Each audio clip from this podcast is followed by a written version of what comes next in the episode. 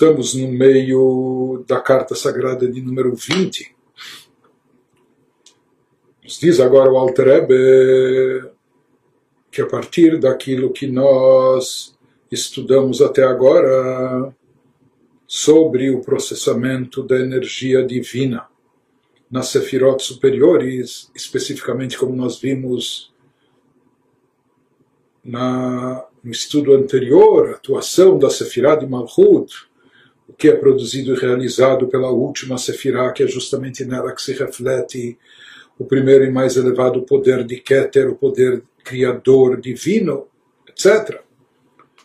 Então ele nos diz, e aqui nessa parte da, da carta, ele vai nos trazer algo relacionado, porque até agora a maior parte dessa carta, quase na sua totalidade, ela versa sobre temas é, um pouco filosóficos e muito esotéricos, místicos, profundos, elevados, linguagem da Kabbalah, etc., coisas muito, muito místicas.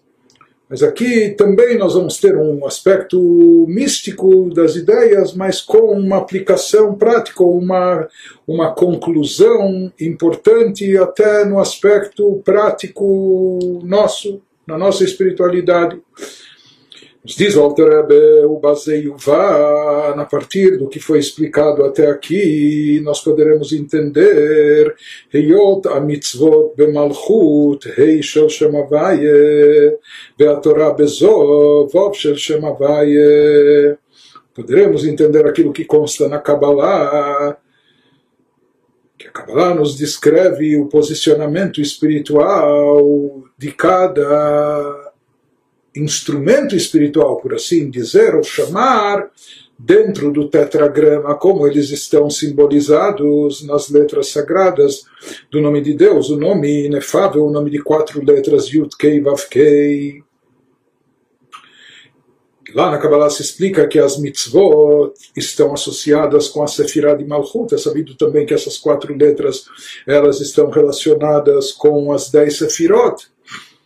E, as, lá, portanto, se explica que as mitzvot estão, os preceitos estão associados com Malchut, com a Sefirah de Malchut, que está insinuada, associada com a letra rei final, porque aparece a letra rei duas vezes no tetragrama, aqui se refere a segunda vez a letra rei final do Shamavaye, do nome de Deus, enquanto que a Torá está associada com as seis Sefirot de cunho emocional acima de Malchut, Chesed Gburat Tiferet Netzach Hod Yesod, que isso é chamado de Zozer Anpin, pequeno semblante, enfim.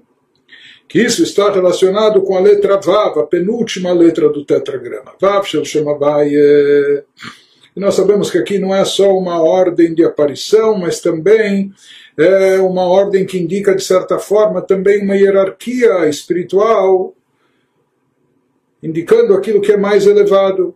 Portanto, o que está indicado na letra Vav, que é a penúltima letra, a Torá, enquanto que na letra Rei final estão indicadas as mitzvot. Portanto, a partir dessa colocação, o que aparenta, o que é mais elevado? Aquilo que está na letra Vav, aquilo que está indicado na letra Vav, penúltima letra, que é a Torá, enquanto que as mitzvot estão ligadas, associadas apenas com a última letra, rei final. Então, daqui, aparentemente, isso nos leva a crer, a entender que a Torá se encontra espiritualmente falando num nível mais elevado que as mitzvot. Gam Shelemala, porém, diz o Alter por mais que nós sabemos que num plano, isso aqui está versando sobre as dez sefirot, no tetragrama, a primeira letra Yud indica Chokhmah, a letra Rei inicial indica Binah, o Vav, seis sefirot emocionais, o Rei final Malchut. Mas existe aquilo que transcende as dez sefirot, aquilo que está. Porque as dez sefirot são os atributos divinos através dos quais Deus se manifesta, através dos quais Deus é, interage com o mundo e as criaturas. Não? Mas existe aquilo que representa a divindade pura, a essência de Deus que está acima, antes da criação, antes não só em tempo, mas acima da criação, independente de criação, aspecto divino essencial que não está expresso. Deus, como Criador e Regente, é uma coisa específica, e na verdade para Deus isso ainda é algo muito pequeno. Existe essência divina eh, desvinculada por completo do conceito de, de mundos, de criaturas, seja quais forem.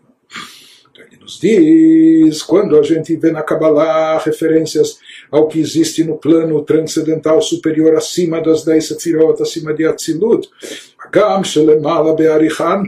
Por mais que nós encontramos quando há descrições sobre o que existe em Keter, chamada coroa, aquilo que transcende até acima da cabeça, acima dos poderes de cunho intelectual, etc. Aquilo que está presente em Arichanpin, lá se descreve Hamitzvot Hen Begulgalta Belavnunit, היא האורחא דבפלגותא דשערי דמתפלגה לתרי"ג אורחין דאורייתא שבזו שורש התורה דנפקא מחוכמה הילאה ובמוח הסתימה דעריכא אנפין היינו החוכמה וטעמי המצוות que ele nos traz uma referência que cita e descreve um nível transcendental bem mais elevado que está acima do que está expresso no tetragrama, porque o tetragrama expressa as dez sefirot e a forma de Deus agir e se manifestar em relação ao mundo e às criaturas. Porém, num plano transcendental, como as coisas se encontram em Arihanpin, lá é dito que as mitzvot se encontram num nível mais elevado que a Torá eh, existem as Torá e Mitzvot, como elas estão indicadas na Sefirah de, de Keter, dentro do Keter. Seja, Arich Anpin, que é uma expressão de Keter, a expressão externa de Keter, lá se fala que as mitzvot estão associadas com um termo cabalístico chamado de Gulgalta. Gulgalta, traduzindo literalmente, significa como crânio. O crânio, nós sabemos que ele envolve o cérebro, não é? Mais do que isso, ele fala que existe lá um nível chamado de Lavnunit, algo associado a uma brancura especial, que na verdade isso tem a ver com, com Chesed, com bondade, de acordo com a Kabbalah. De qualquer maneira, ele nos fala que o conceito das mitzvot está associado em Keter na parte transcendental, ou seja, antes das mitzvot se manifestarem no plano da criação, eles estão relacionados com um plano, com, com um nível muito elevado, que é chamado Ria Orcha de Palguta de Seare e de Mitpalga, que onde lá, como do crânio, da, do crânio são derivados, é, derivado do couro cabeludo, e de lá saem todos os é, os pelos de cabelo, etc. Falando isso só de numa linguagem metafórica, também se diz que os 600, as 613 mitzvot, elas são derivadas desse plano, como os fios de cabelo que se derivam do, do, do, do couro cabeludo ou do crânio, assim também se fala que as mitzvot são derivadas desse nível. Portanto, as mitzvot estão nesse nível transcendental, etc., que supera e envolve o cérebro, aquilo que, que representa os poderes intelectuais, enquanto que a fonte e raiz da Torá nesse plano transcendental se fala que a Torá é derivada da sabedoria suprema de Chokhmah Ilah. E essa sabedoria suprema é chamada de Mohastima, é chamada o Mochin oculto de Arich Anpin, ou seja, sim, ela é dita que ela é derivada desse nível, Behainu a Chokhmah de Tamei Mitzvot. Portanto, a Torá é derivada de Chokhmah, Chokhmah seria como o Mohim, seria como o cérebro, mas existe aquilo que cerca o cérebro, que envolve o cérebro, que isso é chamado na linguagem, na linguagem figurativa metafórica de crânio, ou seja, algo que cobre o cérebro, como estando acima dele, como a coroa está acima da cabeça, etc. Então as mitzvot são derivadas desse plano superior, enquanto que isso está associado com Keter, etc., enquanto que a Torá, nesse plano, é derivada da Chokhmah, que nível de Chokhmah aqui é um nível que está abaixo de Keter. De qualquer forma, só explicando, ele nos traz aqui uma aparente contradição que precisa ser conciliada. Hein? Que por um lado nós encontramos Naquela situação nós vimos que as mitzvot estão associadas com Malchut, rei final do nome de Deus, enquanto a Torá com Zeranpin, então parece que a Torá está num plano mais elevado do que as mitzvot. Porém, quando a gente se remete à fonte e origem de tudo, inicial, antes até do nome Havai, antes do tetragrama, antes do desencadeamento de energia para o mundo, lá em relação na fonte, na origem, em relação a Sefirah, em relação a Keter, lá explicado de forma inversa, o contrário. Porque se fala que no próprio Keter existem dois aspectos: existe Keter em si, existe as dez Sefirot conforme contidas em Keter. Keter também contém, abrange dentro de si as dez sefirot, uma vez que ele que dá a fonte de energia, o início delas, etc., de onde se desencadeia. Mas existe Keter por essência, per si, que é mais elevado, existe o Keter quando já composto, abrangendo as dez sefirot, começando de Chokhmah. Então a Chokhmah presente dentro de Keter ainda é uma Chokhmah num plano muito elevado, e é chamada de Chokhmah Stimah, ou Mocha Stimah, Chokhmah oculta, Chokhmah encoberta, que ela é tão elevada que, portanto, ela fica oculta e encoberta. Ainda não é uma Chokhmah revelada, explícita, tá, está num nível tão elevado que nem, nem, nem tem como se revelar. Não? Então isso seria a Chokhmah conforme está abrangida, conforme está integrada dentro de Keter. Por outro lado, existe o Keter, per si, o Keter por si mesmo, que ele envolve todas as sefirot, isso é chamado, associado com aquele conceito que nós falamos como Gulgalta, como crânio, etc., que envolve todo o cérebro. Lá consta que as mitzvot estão associadas com o chamado Gulgalta, com aquele nível que representa o Keter per si, por si só, enquanto que a, a Torá é derivada da Chokhmah de Keter. Também ela está presa, por assim dizer, também a derivada de Keter, mas do nível do nível específico de Keter, que seria Chokhmah Stimah, Chokhmah oculta presente dentro de Keter. Enquanto que as mitzvot, elas estão relacionadas com o Keter per si, o chamado crânio, enfim. Portanto, aqui se indica o inverso, o contrário, que as mitzvot estariam na sua origem, na sua fonte, mais elevadas que a Torá, enquanto que a Torá é derivada da Chokhmah, Oraita Mechochma Nafka da Torá é derivada da Chochma, etc. Já as mitzvot estão ligadas essencialmente com Keter. Então ele nos diz como conciliar isso. Nos fala, ela sheu kechotama mitaper. Isso é como um sinete invertido. Ou seja, ele nos traz como exemplo físico material para entender isso, para ilustrar isso. Sinete, um, um carimbo, como aqueles carimbos utilizados na Idade Média, etc., para fazer um timbre né, com brasão, etc. Então, depende se haviam diferentes ou dois tipos de, de, de anéis ou de, de, de carimbos. Existe aquele Existe aquele em alto relevo e aquele que está em baixo relevo. Existe aquele, quando vamos dizer o brasão, ele está sobressalente, então na hora que carimbar sobre o papel ou o pergaminho, o que, que vai acontecer? Isso vai afundar é? o papel ou o pergaminho. É? já que no, no, no carimbo aqui o brasão está sobressalente quando for colocado no papel, então no papel ele vai ficar afundado. Se for o contrário, às vezes é o oposto. No carimbo ele está em baixo relevo ele não está sobressalente, muito pelo contrário. Então, o que, que vai acontecer se ele está afundado no carimbo, o brasão, na hora que for carimbado? Então, no papel e no pergaminho, que, que, que efeito ele vai produzir? Que no, no pergaminho, o brasão, né, a imagem fique saltando, saltando para fora como em alto relevo. Certo? Esse é o exemplo que ele nos traz para ilustrar o que ele quer nos dizer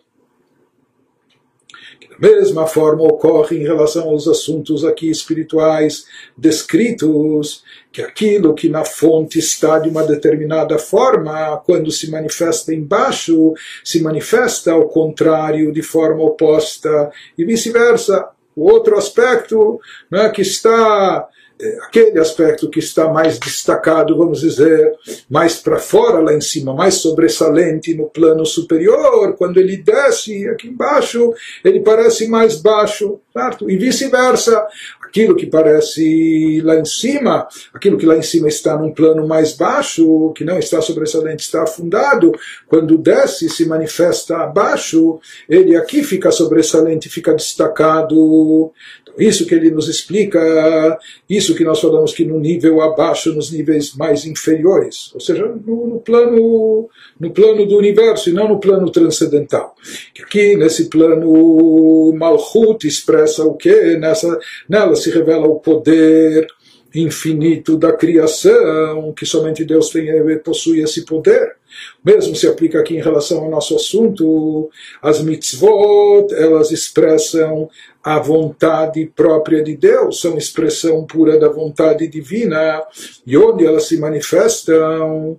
Em Malchut, as mitzvot, se fala onde está a vontade do ser, lá se encontra a sua essência, e as mitzvot representam a essência divina, portanto, o poder divino maior, onde isso se manifesta na parte mais baixa, justamente na parte mais baixa, na sefirá mais inferior, que é Malchut. Para que elas sejam, porque Malchut tem a ver com reinado soberania, como as mitzvot amelach, as ordens do rei, os, os decretos reais, os preceitos reais. Aqui ela se manifesta em Malchut na Sefirah mais baixa, porque a sua origem é mais elevada, e a partir disso ele vai nos explicar a grandiosidade e elevação que existe em termos espirituais, o efeito e o alcance justamente das mitzvot de ordem prática. Venautz Tchilatan Besofan, porque ele nos diz que o início de tudo está fixado, está está manifesto, onde ele se revela, onde se manifesta o início de tudo. O início de tudo significa os eh, níveis mais elevados, ele fica gravado, o início de tudo, esses níveis mais elevados se manifesta justamente no final. O Koach Ensof Baruchu livrou Yeshmeain nesse poder divino infinito de criar do nada. Belo alidei eilave alul, e não dentro do processo de desencadeamento da energia divina através da Sefirot, numa interação em forma de causa e efeito, num processo de causa e efeito. Sheye alul mukaf meilato, que nesse processo eh, o efeito originado ele vai ficar sempre envolvido, ele está integrado e relacionado com a causa que originou o Batel Bemetziut, ele fica anulado diante da sua causa original. Mas aqui, quando nós tratamos de criação ex nihilo, é diferente. Raki é yesh davar nifrad melokut, que esse era o objetivo divino, que surgissem criaturas apartadas, distintas, separadas da divindade, que se sentem até autônomas, independentes. Isso ocorre quando elas foram criadas do nada, sem perceber e sentir o vínculo com a sua uh, origem inicial. Seja, que haja aqui que surja esse yesh esse algo da Barnifrad Melokut como algo distinto da divindade. E era necessário surgir criaturas dessa forma, dessa maneira, para que Deus pudesse reinar sobre elas, para que elas, com, até com seu arbítrio, como é o nosso caso do ser humano aqui embaixo, aceitassem mesmo sem perceber a divindade, mesmo sem notar a nossa dependência contínua em Deus, né? mesmo sem, sem perceber a energia divina que flui sobre nós, que ela é responsável pela nossa vida e existência, mas mesmo assim a gente se subordinasse a Ele, coroando Ele como Rei, fazendo Ele reinar sobre nossa vida e existência. Esse era o objetivo da criação, Sheyamatzir Baruchu, Melach al Fradim, que Deus, o emanador, ele seja, possa reinar sobre todas aquelas criaturas distintas, como a gente falou, um rei não reina sobre filhos, precisa ser pessoas ou criaturas apartadas do rei. Isso ocorre através do cumprimento das suas ordens, do cumprimento dos mandamentos divinos que estão expressos nas mitzvot, nos preceitos que ele nos ordenou. Mitzabei Portanto, as mitzvot representam os preceitos que o rei ordena a nós, súditos, a nós, criaturas aparentemente desvinculadas do, do, do Criador. Besof Maaseh, e ele nos diz que esse, isso que aparece, isso que surge no final da ação, do ato final, seja essas mitzvot que nós vamos cumprir e realizar aqui embaixo, até com os objetos físicos, materiais, etc. Isso expressa o que estava b'machshavat chilá, o que estava no pensamento inicial divino, ou seja, esse cumprimento, esse cumprimento do ato final na realização das mitzvot aqui nesse plano terrestre com coisas materiais, isso expressa o propósito de Deus que estava inicialmente, no seu pensamento, que deu origem a toda a criação. Então, isso que ele nos diz, que é representado nas mitzvot. Então, o que, que ocorre? As mitzvot, nós falamos na fonte, na origem, elas se encontram no, no, plano mais elevado. E justamente por isso, quando elas descem, elas descem de forma invertida chegando a atingir até o plano mais baixo. Só que é justamente nesse plano mais baixo, Malchut de Atzilut, onde se revela e se manifesta o reinado divino, onde se revela a atuação de Deus como rei, como soberano, é aquilo que cria eh, do nada e faz surgir as almas, as criaturas independentes, que elas vão coroar a Deus como soberano do universo e realizar o propósito da criação. Daqui nós vemos a grande importância das mitzvot de ordem prática.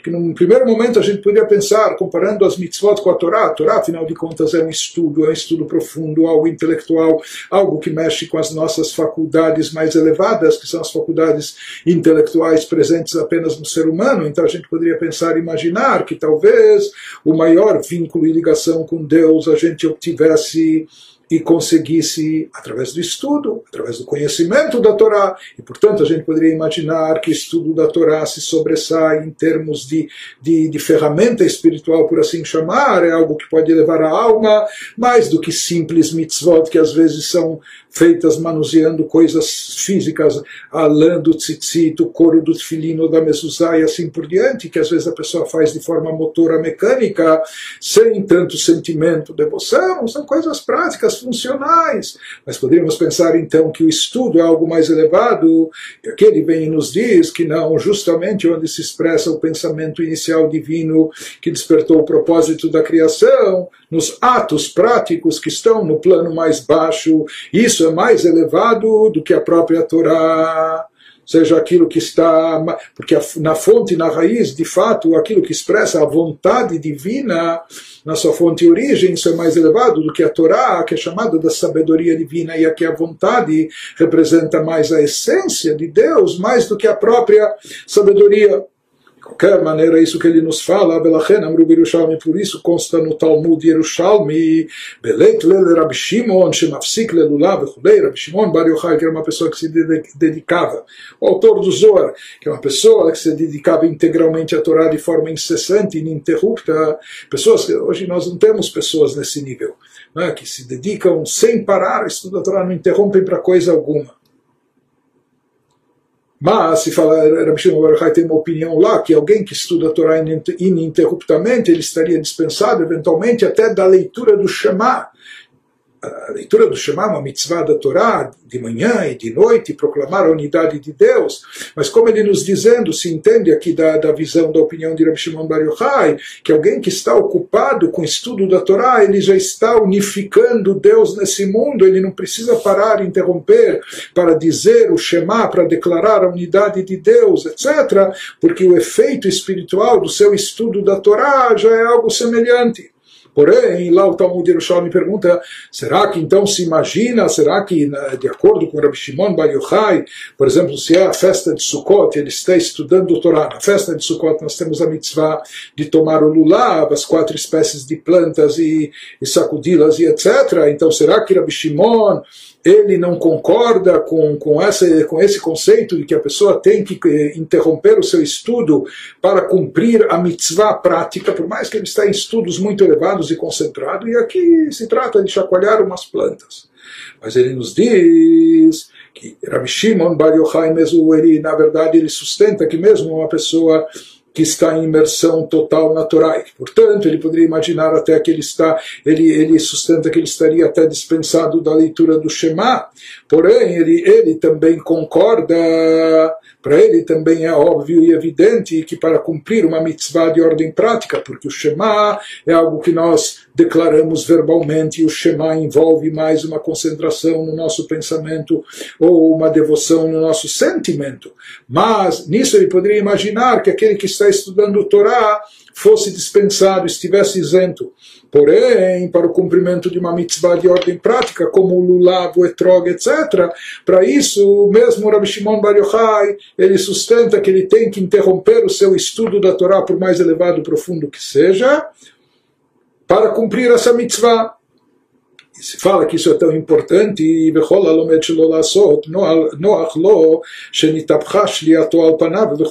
até o ponto que lá na sequência do Yerushalmi, do Talmud Yerushalmi, nós encontramos um dito que fala que quem quer que estude, se estiver estudando o Torá, mas não com o intuito, com o objetivo de praticar, ele está estudando só como algo teórico, mas não para praticar.